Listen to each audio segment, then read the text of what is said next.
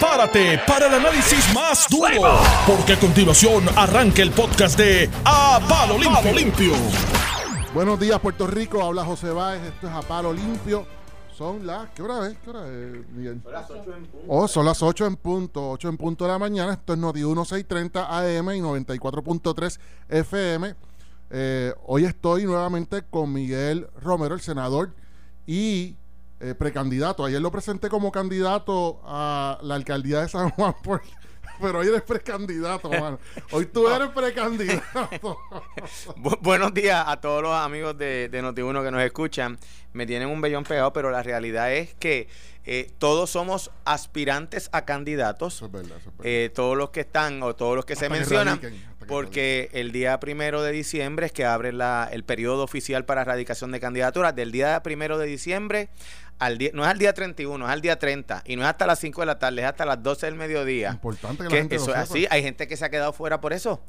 así que y ahí, y ahí, es que sabremos si están todos los que son o son todos los que están. Eso es así, eso es así. Este no fue no fue una planificación a último momento que se invitó a Miguel Romero, Miguel eh, desde la semana pasada había, eh, había, hecho un compromiso para sustituir a José Sánchez Acosta, que está en unos compromisos profesionales. Y excuso también a Normando, que Normando está todas las mañanas con nosotros, pero también tuvo que salir corriendo ahora por la mañana, tan pronto terminó su segmento de Normando en la mañana, para cumplir con unos compromisos, compromisos familiares. Así es que bienvenido nuevamente Miguel. Eh, como les dije, el que habla es José Báez, no sé si me presenté. Eh, definitivamente tenemos que hablar un momentito de esa noticia de Palomo, de Manuel, eh, que, que, es un eh, un, estadista eh, activo en las, entre las huestes del Partido Nuevo Progresista por décadas, entiendo yo. Yo, yo sé quién es él. Un tipo bien decente, te, tengo que decir que me parece una persona bien, cuando uno habla con él, una persona bien afable, bien decente, se ve una, como una persona honesta, cándida. Entonces, parece que como lleva mucho tiempo eh, activo en San Juan y decidió a arrojarse. Esto, oye, hay que tener cierta valentía para, para hacer lo que tú estás haciendo, lo que él está haciendo, porque es mucho trabajo, es mucho trabajo, no, no solamente el reto de recaudar dinero para poder sufragar una campaña, pues cada cosita cuesta dinero, eh, sino que, hasta, es más, hasta cuando uno hace conversatorio, para que ustedes sepan, si un conversatorio ustedes quieren que salga cómodo, llevadero, que ninguna persona del conservatorio esté abandonando el, el conversatorio porque tiene hambre o que fuera. Hasta en bandejitas de comidas uno gaste y en café para que todo el mundo esté cómodo y puedan eh, discutir y charlar amenamente. Pero me gustaría saber una reacción tuya que, que en cuanto a esta, este anuncio de aspiración de, de Manuel. Eh, de nuevo, ¿verdad? Este, aquí hay un periodo, un periodo de apertura de candidaturas. yo soy de los que piensa de que todo el que quiera aspirar debe hacerlo. Eh, primero, yo soy producto de primaria para estar en la papeleta y para y, para resultar eh, electo. todos los compañeros que se mencionan en el artículo que salió en el Nuevo Día son personas que de una u otra forma se han este, mencionado como posibles aspirantes y no lo han descartado. Yo tengo el más alto nivel de respeto por eso, porque creo que son decisiones bien personales que las personas deben tomar. Eh, ahora, y en el caso mío en particular, eh, creo que lo he, te he contestado sobre este tema y a otros compañeros de los medios. Eh, para mí, esta, cuando yo entré en esta, en esta gesta, en esta lucha por buscar rescatar a San Juan y, y, proveerle un buen gobierno al municipio de San Juan, yo no hago esto porque tengo una lucha, una batalla con un compañero de partido. También pienso que no debería ser esto eh, una batalla con un adversario de otro partido político, de otro movimiento político. Yo creo que esto para mí, en el caso mío, se trata de San Juan, de cómo yo puedo aportar como un eh, posible administrador, que es lo que necesita la ciudad de San Juan, un administrador que pueda gerenciar los recursos del municipio de una forma correcta, de una forma responsable y de una forma efectiva, que se atiendan los problemas de nuestra ciudad capital que está deteriorada, que está abandonada, que hay mucha gente que opina, al igual que yo, que no tenemos, que aunque tenemos una alcaldesa, no tenemos un alcalde que trabaje, que esté trabajando día a día en los asuntos de las carreteras, en los asuntos que tienen que ver con la seguridad en San Juan, con la infraestructura, con los parques, con los servicios a nuestras comunidades, con un departamento de salud complejo eh, que le provea liderato, dirección a una plantilla laboral. Y, y, nada, esto está comenzando. Te voy a preguntar algo. O sea, yo, yo sí he visto algo. A mí me llama mucho la atención esta candidatura de la alcaldía de San Juan, porque fui representante de un precinto, el precinto 4, y me parece que San Juan también es muy importante, muy, muy, muy importante para dar el ejemplo a otros municipios de cómo se debe administrar. Si en San Juan tú logras, eh, tú o el que sea, digo, eh, logra una, una sana administración o, o logra implementar unas medidas eh, que, por ejemplo, eliminen o reduzcan la duplicidad que nosotros hablábamos ayer del sistema de seguridad, la duplicidad que existe del, en el sistema de salud, que el gobierno municipal de San Juan al día de hoy no solo compite, no solo compite eh, por duplicar los servicios del gobierno central, sino que duplica los, los servicios del, de la empresa privada. Y digo duplicar porque si bien es cierto que en algún momento de la historia y yo no conozco toda la historia del sistema de salud, o sea, al dedillo, este, de San Juan, si es bien es cierto que en algún momento tal vez alguna de las áreas eh, fueron muy necesarias porque no ese servicio no se encontraba ni en el gobierno central ni en, ni en la empresa privada.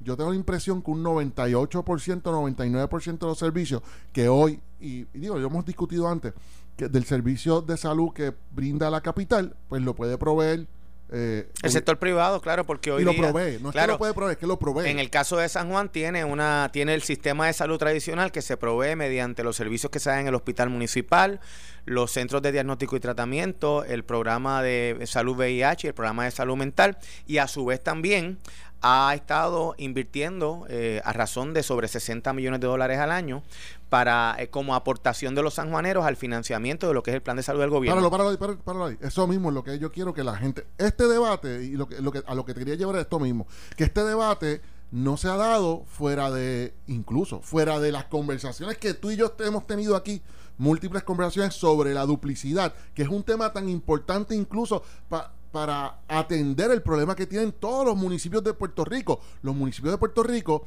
han decidido hace 20 años atrás comportarse como pequeños, pequeños gobiernos centrales y han decidido duplicar servicios en las áreas particularmente de educación, seguridad y salud.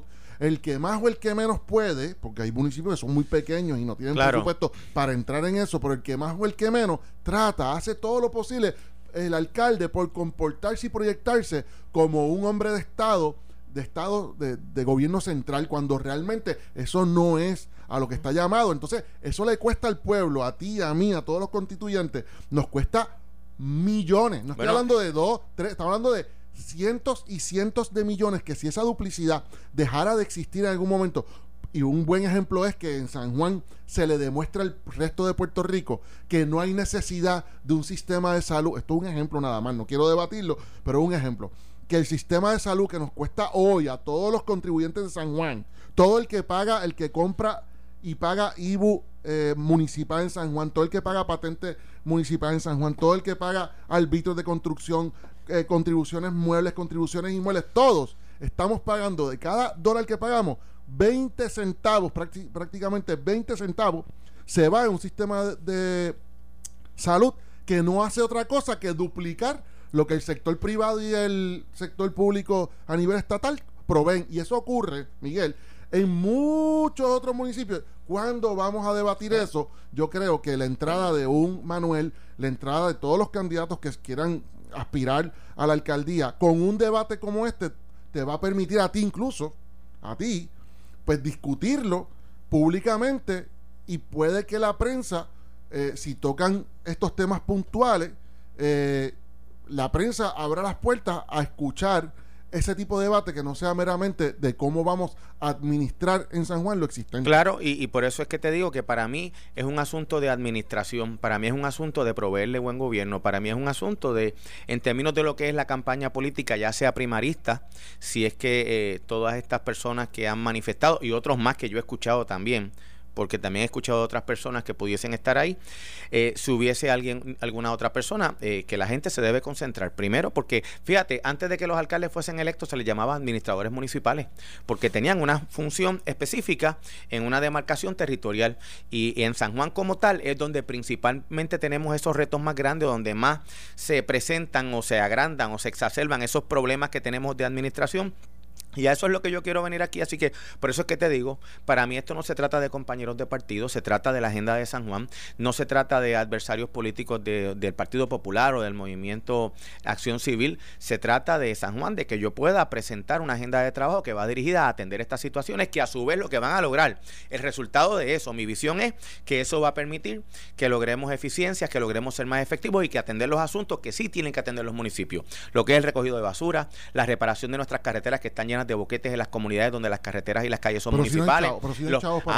por ejemplo, si nosotros logramos eficiencia en un sistema de salud que le cuesta al municipio de San Juan sobre 155 millones de dólares. De los cuales solamente recupera como 50, 40 o 50. O sea que te que se gastan 100. Que se gastan 100. Estamos hablando de que son 95 millones de pesos por el sistema del hospital y los CDT y más 63 de tarjeta de salud. Si nosotros potenciamos eso, por ejemplo, si el Hospital Municipal de San Juan, por darte el ejemplo que estamos hablando de salud, un ejemplo, dale. Que tiene ocho salas de operaciones, dos de ellas para procedimientos ambulatorios, que puede llevar a cabo procedimientos complejos, pero que no tiene ni la mitad de las camas por las cuales mantiene una infraestructura disponibles para hospitalizar. Cuando no hace acuerdos, por ejemplo, con eh, eh, el, universidad, el universitario para para hospitalizar personas y a su vez paga la tarjeta y no factura y no genera ingresos, pues mira, ahí hay unas eficiencias que se pueden lograr. Eh, hay el mecanismo de los centros 330 que puede potenciar que las entidades no gubernamentales que funcionan tienen servicios completos de salud. O sea, espera, ¿tú crees que los 330 serían unos candidatos para eh, encargarse y, o sea, que encargarse de la administración de los CDT? Claro, coadministrar por lo menos alguno de esos CDT con, servicios de salud dirigidos, por ejemplo, especializados. ¿Cuáles son las condiciones predominantes de salud de los sanjuaneros? Estamos hablando de hipertensión, eh, que son problemas de colesterol, problemas eh, cerebrovasculares, eh, diabetes. Tenemos una población de adultos mayores que cada día ha aumentado. la población en San Juan ha disminuido 18.8% desde el 2010 hasta, hacia el verano del 18 y en el área de los adultos mayores de 60 años ha aumentado casi un 5%. Eh, tú ves una mayor... Las proyecciones que mayor, va a aumentando. Claro, eh, eh, es más, hoy día son más los de 60 años que los de 15 años o menos. Quiere decir que nosotros tenemos que ir dirigiéndonos a eso. Por ejemplo, a veces yo veo... Yo, espera, espera, deja interrumpirte. Pero ¿por qué dirigirse San Juan? O sea, yo, yo, es que hay distintas filosofía y visiones de gobierno. Yo, mi visión es que el gobierno debe hacer, alejarse lo más que pueda del sector privado y dejar el sector privado atendiendo. Estamos hablando, los centros 330 lo que hacen es que obtienen recursos, fondos federales que hoy día no tenemos para proveer servicios a una población de bajos recursos económicos, una población que todavía tenemos en San Juan de cerca de un 11% de personas que no tienen ni plan de salud privado, pero tampoco tienen plan de salud de gobierno. Y ese servicio dirigido, además de que provee una estructura, y una plataforma para dar servicios de salud de calidad, también porque el municipio es dueño, puede lograr recursos municipales. Recuerda lo siguiente también, muchas de estas facilidades médicas que se construyeron en Puerto Rico, muchas de ellas que provienen de los años 50 y de los años 60, son estructuras de servicios médicos que se, que se construyeron con los famosos fondos federales de la ley Hill-Burton. Y este, estos fondos no permiten una enajenación de por sí de cualquier facilidad municipal, pues si tú no puedes enajenarla, tienes que ponerla a producir, tienes que entrar en alianzas con grupos para que no nos cueste y cualquier economía que, nosotros tengamos, carretera, infraestructura, promoción de desarrollo económico. es que mira, mira, por más denigrante que suene para un alcalde, que eso ese es mi problema, Miguel, que aquí los alcaldes desgraciadamente sienten que tienen que hacer más de lo que le corresponde, por muchas razones, ya sea porque ¿qué alcalde va a proyectarse como un candidato a la reelección cuando no, no da cosas nuevas, cuando no construye eh, obras nuevas? Entonces, están equivocados. Yo creo que el alcalde lo que tiene que hacer es administrar adecuadamente la infraestructura de la capital, pero no se debe convertir en un pequeño gobierno central, porque actualmente, actualmente quieren entrar en vivienda, quieren entrar en negocio. Los alcaldes están comprando negocios privados a través de toda la isla. Y quedarse, mano, a mí me parece que y quedarse, José, quedarse en asuntos locales. Mira, uno de los grandes problemas que ha que ha eh, presentado la actual administración de Carmen Yulín, eh, que verdad hay un consenso generalizado o una opinión general de que ha sido una administración que ha fallado en muchas áreas, es porque entran en asuntos políticos, ideológicos que nada tienen que ver, mucho protagonismo mediático, que nada tiene que ver con los asuntos del municipio. Cuando tú ves los alcaldes exitosos, eh, vamos a definir exitosos para efectos de esta conversación, que han sido reelectos en más de una ocasión, que sacan más votos que los que saca su partido. Pues tú puedes mencionar Bayamón, puedes mencionar, qué sé yo, este Carolina o Cagua. Son alcaldes que se mantienen atendiendo sus asuntos locales. Son alcaldes que pasaron, eh, Ramón Luis, el mismo huracán, la misma situación con energía eléctrica, que lo afectó igual, es más, peor, el, el acuerdo de deuda del BGF porque no tienen tantas fuentes de ingresos. La misma crisis económica, los mismos problemas con FEMA, la misma burocracia federal en, en accesar fondos federales y eso no se convierte en una excusa para hacer su trabajo. Pues San Juan, que tiene otras fortalezas, que tiene unos activos que no tiene ni remotamente otro municipio, desarrollo económico que el gobierno estatal opera de aquí, el turismo, los negocios, 25% de los negocios están aquí, la generación de lo que es la economía de consumo es aquí. pues mira, tiene toda esa fortaleza para echar adelante. Los empleados, empleados del municipio de San Juan están escuchando el programa ahora mismo y me preguntan que si tú tienes contemplado, es una pregunta hacia ti, dirigida hacia ti, que si tú tienes contemplado reducir la jornada laboral a empleados debido al déficit presupuestario o las necesidades económicas en caso de que tú fueras electo alcalde de San Juan. Eso no es necesario por varias razones. Primero, el municipio tiene una crisis gerencial administrativa, que es la gerencia de los recursos arriba, en el nivel del management, no son los empleados de obras públicas, que es donde se ha estado diciendo eso regularmente. Y, y el que ha dicho eso, eh, lo, es como un, ataque, ¿verdad? O tratando de crear algún tipo de duda política. Es como si yo decir, mira, la ciudad está sucia, necesito eh, bajarle las horas a los empleados municipales, o reducir la jornada laboral de los policías, o reducir la jornada laboral de los eh, empleados del Departamento de Salud. Al contrario, yo creo que nuestros empleados en el municipio de San Juan, que tenemos, que, que se ha reducido la nómina por el attrition, antes del año 2013 en San Juan teníamos sobre 7.100 empleados. Hoy día estamos hablando de que estamos en los 5.900 y pico. Eh, eso ha ido, ¿verdad?, este, mermando. Yo creo que es un asunto de gerenciar. En el caso de la Policía Municipal ya hay una reducción de un 30% de los empleados. Aquellas plantillas de 1.200 policías municipales no existen. Oye, si estamos por debajo de los 800 es, bastante probable. En el caso de los empleados de salud han bajado también. En el caso de los empleados del Departamento de Transportación República, al contrario, hay que darle apoyo, hay que darle una seguridad a esos empleados de que se les va a pagar lo que se les debe. se les deben 14 millones de dólares a los empleados de San Juan que no se les ha pagado. Y aparte de y eso, y, un contribuyente que te pregunte, oye, ¿por qué yo tengo que estar pagando? Y retomando el tema de ahorita, que es un excelente ejemplo, ¿por qué diantre yo como contribuyente de San Juan tengo que pagar contribuciones para sostener un sistema de, educación pública estatal y también tengo que pagar eh, contribuciones municipales para sostener un sistema de educación pública municipal. ¿Por qué diantres yo como contribuyente de San Juan tengo que pagar para que se sustente un sistema de salud estatal y también viene un alcalde, sea que sea el alcalde, y también me quiere respetar servicios municipales de salud. ¿Por qué diantre, hermano? ¿Por qué el contribuyente de una vez y por todas no puede ser premiado reduciendo en un 20% los gastos municipales y devuelto al contribuyente. ¿Por qué tenemos que tener tanto presupuesto continuamente para estar proyectándonos como alcaldes que podríamos ser gobernadores o como alcaldes que podemos ser reelectos con todo el dinero del mundo? O sea, el que está pagando estas campañas mediáticas de popularidad para los alcaldes son los contribuyentes con la duplicidad. Y, José, ese punto específico, en septiembre del año 2018, cuando yo hice público eh, mi interés eh, por eh, aspirar a rescatar y administrar el municipio de San Juan, yo lo manifesté. Primero, el protagonismo político nos ha hecho daño porque la proyección pública en muchas ocasiones eh, se convierte en, en óbice de tú atender las cosas, en un impedimento para hablar en Arroyo de Bichuela de lo que tú quieres hacer. Y yo he dicho y he reiterado que en San Juan, para tener continuidad, eh, porque eso ha afectado. Tú ves Bayamón, hay continuidad, Cagua hay continuidad. hay unos problemas estructurales en esos municipios que se han manejado porque ha habido el tiempo de implementar una agenda de trabajo. En San Juan, si yo tengo la oportunidad de convertirme en el alcalde de San Juan, va a haber esa continuidad, porque yo no tengo ningún interés político, ninguna otra aspiración que no sea la de ser alcalde de San Juan, porque me parece a mí que el protagonismo de buscar otras posiciones le ha hecho daño a la ciudad donde yo he vivido donde vivo hace muchísimos años, donde nací, donde me crié. Y en ese sentido me parece a mí que eso hay que quitarlo. Otra cosa, menciona nuevamente el asunto del sistema de salud.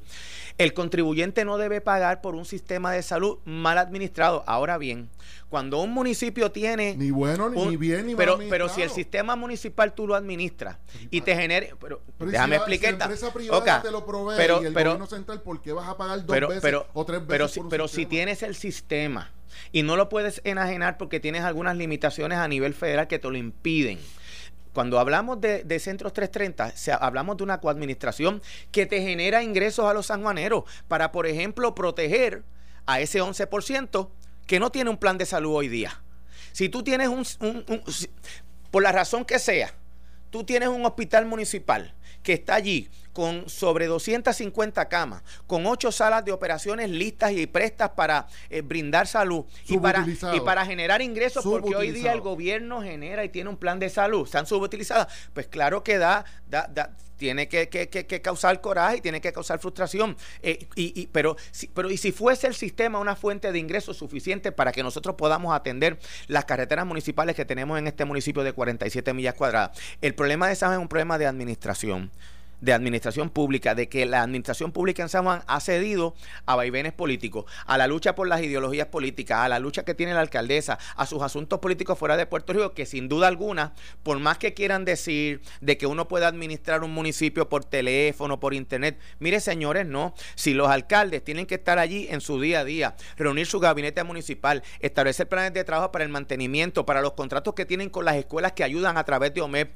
los parques que hay en San Juan, eh, el sistema de permiso, eso no corre solo. Tú tienes que pedir accountability, responsabilidad y, que responda a la gente que tú tienes allí contigo. Eso tiene que hacer, eso es un trabajo a tiempo completo para que las cosas ocurran. Y en ese sentido, esto ha sido un problema. Y el problema ha sido tal que ahora por más esfuerzos, esfuerzos que, ha, que ha hecho la alcaldesa Carmen Yulín para tratar de girar eso porque está aspirando a la gobernación y de momento dice, mira, no estoy complacida.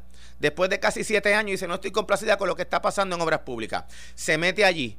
Se mete allí, mira, mi opinión sincera es para hacer el aguaje de que allí algo está pasando que no es culpa de ella, y echarle la culpa a los empleados, a los gerentes que tenga allí y que ella está allí para meter mano y, arreglar eso. Y yo creo que eso es, horrible, es, malísimo porque demuestra la incompetencia. Un alcalde, desde el día uno, pidiendo cuenta, eh, buscando que se implementen los planes de trabajo, de mantenimiento, de carretera, de parque, de cancha, de centros comunales, no le pasa eso. No importa el partido que sea, le está pasando porque realmente no ha tenido la responsabilidad de hacer su trabajo y eso ha quedado claro para los sanjuaneros de todos los partidos políticos.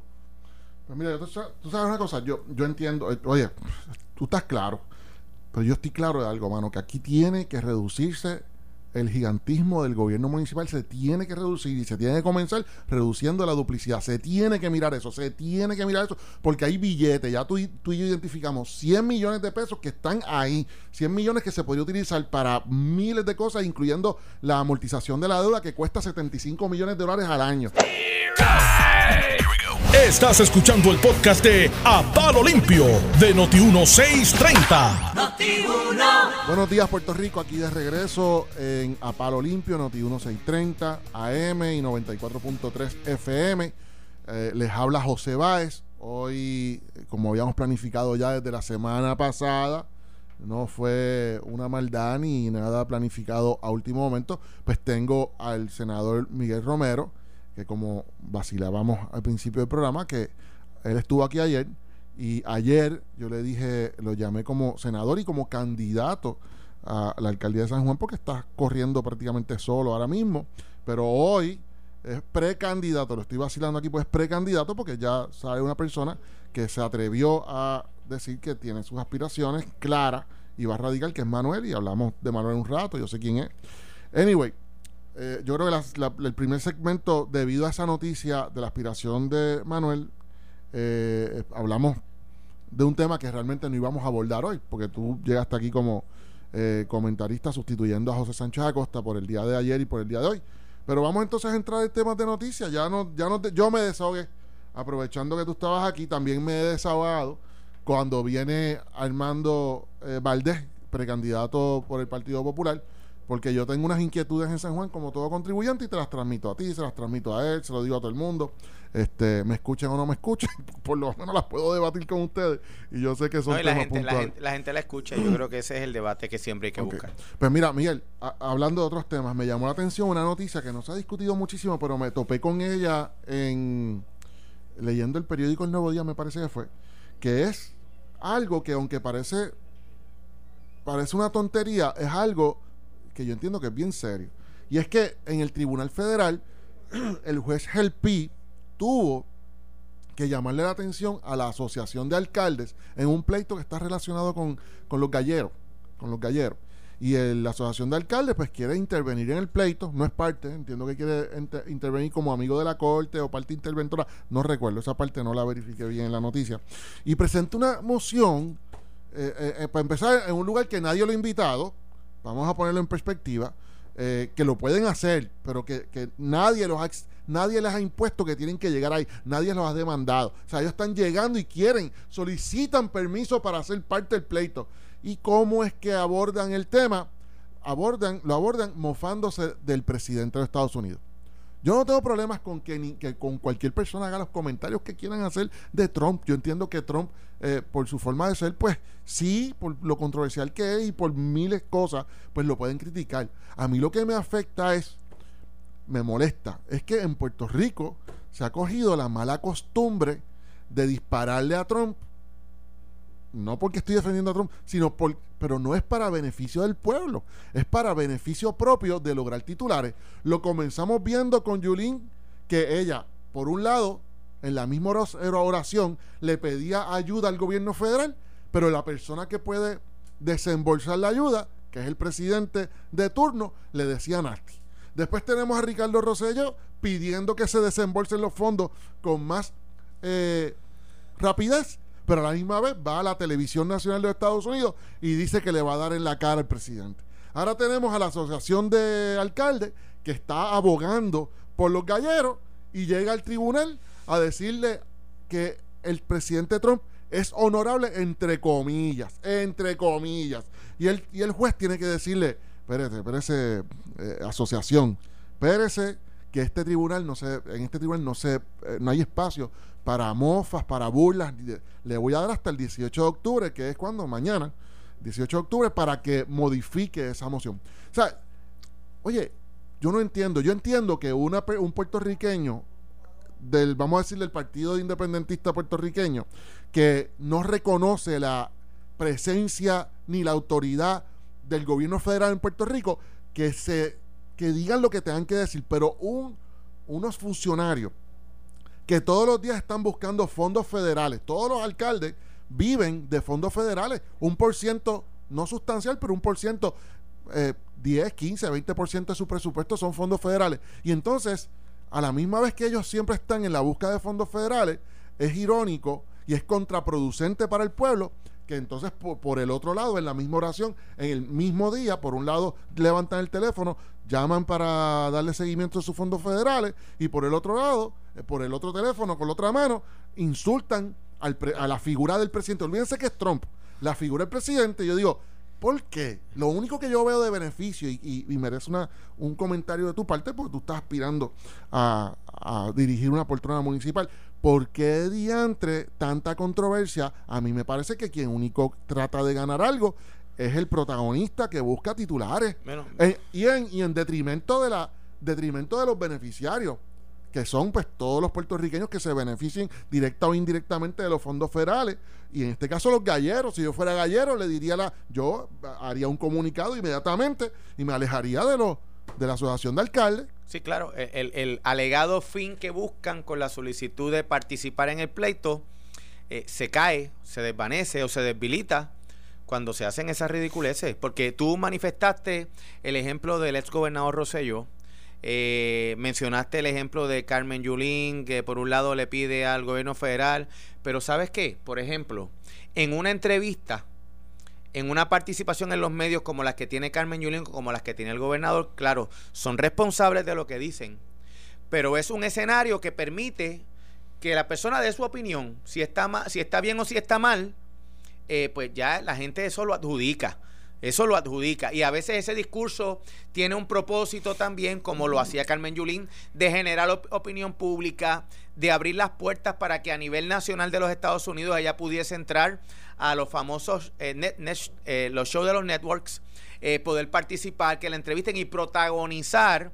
Y que la noticia era de que había una alcaldesa de San Juan que le estaba cayendo encima al presidente Trump. O la noticia en cuanto al gobernador Rosselló tratando de proyectarle que él estaría dispuesto eh, a enfrentar a, Trump de la manera que sea y generó ¿verdad? una controversia por la manera en cómo lo expresó. Ahora, cuando uno hace expresiones en un procedimiento judicial y en un tribunal, uno no lo hace buscando eh, generar opinión pública. A los tribunales se buscan decisiones, alterar condiciones, que haya una respuesta jurídica. A eso es lo que uno va. Y el juez, bueno, como ¿cuál es el nombre de este programa? A, palo, limpio. Le cayó a palo limpio e hizo lo correcto hizo lo correcto, ¿por qué? Porque los tribunales, claro, seguro, tú vas a hacer unos planteamientos legales, los planteamientos políticos, las opiniones que no estén sustentadas en la jurisprudencia o en la ley no tienen espacio y más utilizar el foro federal para ese tipo de falta de respeto, independientemente que a nivel tuyo y mío personal aquí podamos hablar y tener una opinión distinta de que si el presidente se comporta de manera honorable o no. Sobre todo me parece a mí que los municipios que están pasando por una precariedad económica fuerte, que no tienen chavo y están buscando participar en esto para ser amigos de la corte, eh, eh, a, esos abogados se les paga. Yo los votaría de la primera porque ya han causado un ánimo prevenido en el juez que va a estar pendiente, ojo con esta gente, que no les vayamos a dar pase de paloma aquí, porque esta gente lo que están planteando eh, o están aprovechando estas radicaciones que hacen en los tribunales para generar crítica política, para buscar titulares, para tratar de venderse como que están defendiendo algo y que no tengan méritos en lo que están sometiendo. Y en esas comparecencias lamentablemente hay fondos públicos, porque esa asociación representa sí a esos alcaldes que a su vez representan a esos constituyentes y están contratando unos abogados para que comparezcan. Y no tan solo fue que le dijo la asociación, la, y la federación reciben fondos, fondos estatales casi todos los años, todos los y, años. Y, tienen unas aportaciones de cada municipio que es miembro. Y no tan solo fue que los regañó es que les retiró la moción. le dio se, da como no presentada. Le dijo, mire, eso está tan malo y está tan irrespetuoso, retírelo, lléveselo para su casa. Cuando usted arregle eso y lo ponga decente y de forma correcta y respetuosa y civilizada, entonces usted lo radica y nosotros lo vamos a evaluar. eso es, vos es votar dinero público. de, nuevo, de nuevo, si el Partido Independentista hubiese solicitado ser amigo de la Corte y hubiese usted unas expresiones como esa, yo no lo justifico en términos jurídicos, pero lo entiendo. A mí, o sea, yo entiendo, lo entiendo perfectamente porque el discurso del Partido Independentista siempre ha sido que no reconocen ni, ni, ni siquiera el Tribunal Federal. Y yo lo entiendo, yo entiendo esos planteamientos y yo me identifico, puedo identificarme con esos planteamientos. Pero cuando tú ves entonces unas personas con un doble discurso, uno, un discurso para, para sacarle chavo al gobierno federal y el otro discurso para lograr titulares, a mí me, enerva, mano, me molesta, porque me parece que es una falta de honestidad que afecta, nos afecta socialmente en muchos otros foros. Eso es un mal ejemplo. No que hayan atacado al presidente. Oye, es que tú, eso mismo que tú estás debatiendo allí, al ponerle comillas honorable, al honorable, lo puedes debatir en otros foros de una forma más respetuosa. Como tú dijiste ahorita, la propia Yuli y el propio eh, Ricardo Rosello, que tuvieron una oportunidad y un foro para expresar cualquier reto, preocupación que tenían, decidieron utilizar unas palabras que no eran las correctas si querían dejar las puertas abiertas en Fortaleza o en las agencias gubernamentales federales. Se cerraron las puertas, pero fue porque escogieron las palabras equivocadas. Yo no estoy en contra de que la Carmen Yulín hubiese debatido, hubiese cuestionado la rapidez y la ligereza con que el gobierno federal estaba atendiendo la emergencia. sí, la crítica está bien, la, crítica, es importante. Es utilizar las, unas palabras incendiarias como se utilizaron por ellos y, y, y aquí en este caso utilizar una expresión incendiaria que fue ponerle comillas a honorable, cuestionando la honorabilidad del presidente. Y, da vergüenza porque yo me imagino que nuestros ciudadanos de momento abren el periódico y se encuentran con una pachotada, como dicen en el campo por ahí, de que, ay Dios mío, pues mire, sabe que eso cuesta dinero y cuesta, dinero, a, a, los ciudadanos. Y si es un issue de interés público, también les resta mérito porque, por ejemplo, ¿sabe? las partes, cuando una parte está representada en un caso, y está representada por su abogado, las expresiones que hace una parte en un documento, en un papel que se radica en un tribunal, ya sea a nivel federal o estatal, son expresiones que se le adjudican a la parte.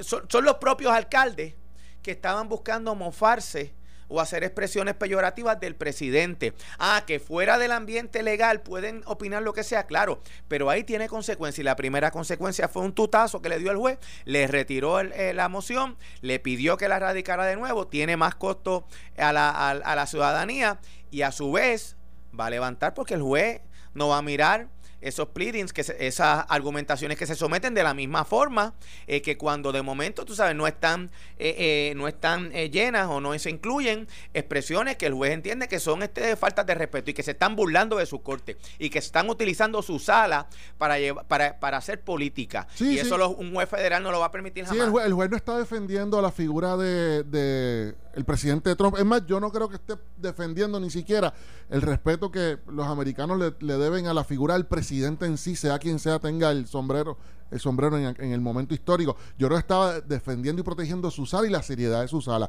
Pero eso se quedó en récord. Esto está en récord. Y estamos hablando de una, de un, una asociación de alcaldes, que es la que tiene más alcaldes en Puerto Rico.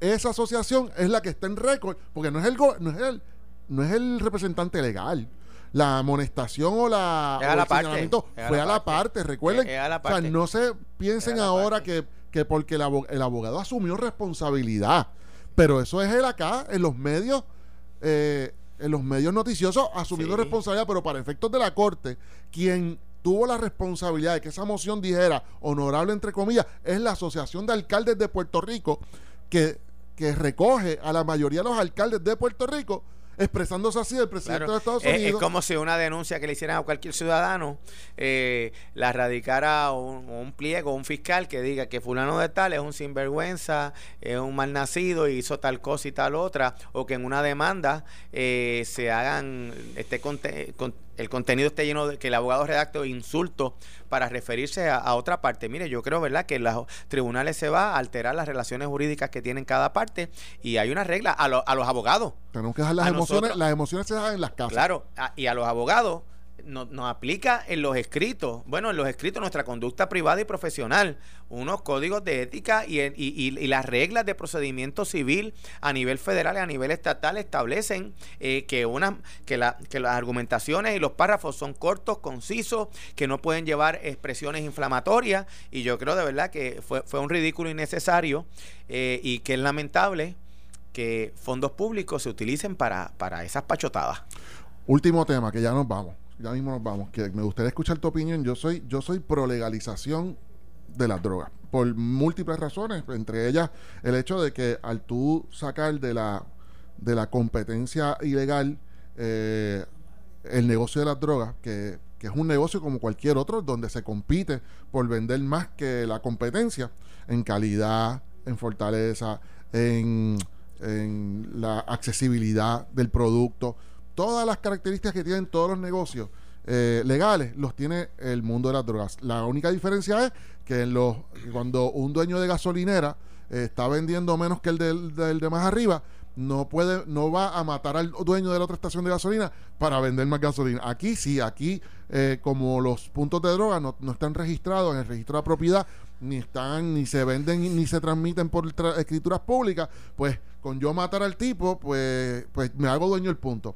Y ese es el problema de, que ese negocio sea ilegal. Eso es una que uno pues nos podemos alejar de esas guerras de punto de droga y de venta de droga, eso es uno. Lo segundo es pues el tu poder, el gobierno, al tu legalizar pues, y estoy diciendo droga en general, no quiero complicarlo con dividir, separar lo que es heroína, cocaína, crack, este, opioides, opioides nada de eso. Pues, vamos a hacerlo en términos generales, porque hay unas que uno ni le puede pasar por la mente por la mente legalizarla. Es como que bien difícil pensarlo. Y el otro beneficio de tú legalizarla es que tú puedes regular la calidad de esa droga. No estás promoviendo que la gente use la droga, al contrario, tú puedes hacer todo lo posible porque las personas no la utilicen, pero lo que tú sí puedes hacer es, ya que la gente la va a utilizar de cualquier forma, pues entonces regular la calidad de esa droga para que no le haga daño. Tú sabes que han habido unas muertes en las cárceles porque han eh, eh, insertado unas drogas, particularmente la de Bayamón. Eh, hace unas semanas hubo varias muertes porque se, ¿cuál era la? Creo que era fentanil. ok, pues esa droga, pues hay unas reacciones y personas que la pueden tolerar, otras personas que no las pueden tolerar y caen muertos. Así que, que la pregunta que yo te hago a ti, ¿crees por lo menos en debatir, considerar lo que es la legalización de la droga o tú eres de la filosofía de que estás alejado totalmente de esa posibilidad? Bueno, mira, yo, yo creo que el debate hay que tenerlo como cuestión de hecho. Hace mucho tiempo, eh, a principios del año, radiqué una resolución para que se estudiara en la legislatura eh, cómo ha funcionado la legalización de ciertas eh, drogas en otras jurisdicciones y la relación que tienen con la disminución de la incidencia criminal, que es la manera ¿Tienes esa resolución presentada? Sí, radicada y está ante la Comisión de Seguridad. ¿Quién es el que preside, Henry? Eh, ahí está mi compañero senador Henry Newman. Ah, eso, es, eso es una. Contra Henry, Henry, Henry, está buena esa resolución. Y creo que en segunda está el salud. Ahora bien, eh, aquí se habla, por ejemplo, alguien va a decir, no, mira, que en Portugal eh, legalizaron las drogas y el crimen ha bajado. España, Lo que pasa es que nosotros no somos Portugal, no somos España, nosotros no somos un país soberano extranjero. Nosotros tenemos que cualquier estudio que se hace se hace tomando en consideración que existe una agencia federal que se llama The Food and Drug Administration, que regula todo lo relacionado. Y nosotros no podemos decir aquí, ah, no, vamos a legalizar tal cosa, si a nivel federal no está legalizada. Ah, hay como ocho estados de 50 donde ciertas cantidades de una sola droga que se llama marihuana se ha legalizado en algunos casos para eh, uso medicinal en otros casos, la legalización es a los efectos de que si hay X cantidad no se procesa, que no quiere decir tampoco que es una legalización para los efectos de la distribución. Yo creo que el debate sí se puede dar y se debe dar para que haya una conciencia y la gente sepa qué está pasando en otras jurisdicciones. Pero el debate no puede ocurrir únicamente solo a nivel de Puerto Rico. El debate tiene que ocurrir a nivel de los debates de los candidatos presidenciales, a nivel nacional de los Estados Unidos, porque mientras la Food and Drug Administration tenga jurisdicción, mientras somos territorio y pertenecemos a los Estados Unidos, ese debate no se va a dar aquí sin que no esté atado a las limitaciones que tenemos. Mira si es así que nosotros para poder legalizar el uso de los ciertos componentes del cannabis para uso medicinal, lo hemos tenido que hacer en virtud y bajo el mismo esquema que se ha legalizado en otros estados y nunca violentando lo que es este, la normativa de la, de la Food and Drug Administration y las limitaciones que hay incluso, incluso hasta la economía del cannabis medicinal. Tiene unas limitaciones hasta dónde se deposita ese dinero a nivel federal porque hay bancos, los bancos que están regulados a nivel federal, a nivel eh, eh, estatal, no tienen cuentas de depósito para eh, eh, eh, ingresos que se generan. Porque no se ha enmendado la ley de sustancias controladas a nivel federal. Claro, pues, pues, mira, imagínate, si como medicina no le, pues entrar en el debate a corto plazo por el uso de la lucha contra el crimen, yo creo que no es todavía algo a corto plazo que va a tener un efecto en nuestra situación actual. Pero el debate yo creo que es interesante, importante y, podríamos incluso, y podríamos, está bueno ese Claro, y es para que la gente sepa, porque de momento yo también me puedo encontrar en que me diga, mira, pero ¿y por qué no legalizamos esto? Mire, porque no es tan sencillo. No es tan sencillo, no, no, no, jamás y nunca. Pero el debate yo creo que tiene que estar ahí. La resolución es buena, yo creo que se tiene que discutir, investigar, utilizar los recursos del gobierno para discutir el tema de forma inteligente y ir aprendiendo del proceso, ir aprendiendo porque eh, eh, en la medida que el gobierno pueda con sus recursos, como esa investigación, desarrollar eh, y levantar información, pues nosotros aquí en, en, la radio y en distintos medios se puede discutir con, con data científica. Miguel, gracias por venir. Le espero, a siempre y gracias, a los amigos que siempre nos escuchan. Gracias por estos dos días que nos diste, eh, sustituyendo a José Sánchez Acosta. Nos vemos en una próxima ocasión. Este es José Báez, se despide. Nos vemos mañana. Esto fue el podcast de a, Palo Limpio de Noti1630.